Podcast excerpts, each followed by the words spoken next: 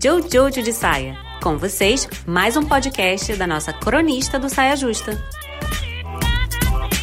Ai, clitóris é um tema que eu nunca sei se eu fico feliz ou triste de falar sobre ele. Sabe por quê? Porque quando eu penso em clitóris, a primeira coisa que eu penso é que o dia. Sabe o ano? Vocês sabem que ano que descobriram o tamanho real do clitóris? Que alguém abriu e foi ver como é que funciona esse negócio de clitóris? Acertou quem disse 1998, que foi anteontem. Então, assim, não é uma prioridade, né? Se alguém pega o clitóris para estudar só em 1998, é porque o prazer feminino não foi uma prioridade até então. Assim, não tem outra, outra forma de ver a questão. Um trocinho todo dedicado ao prazer, à alegria, a ficar com a pele boa, e aí ninguém quer saber dele.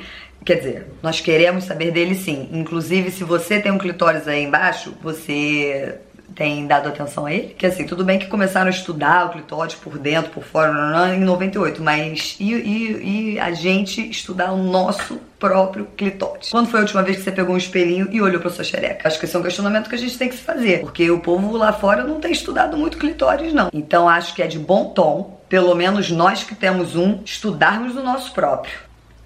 Acho político.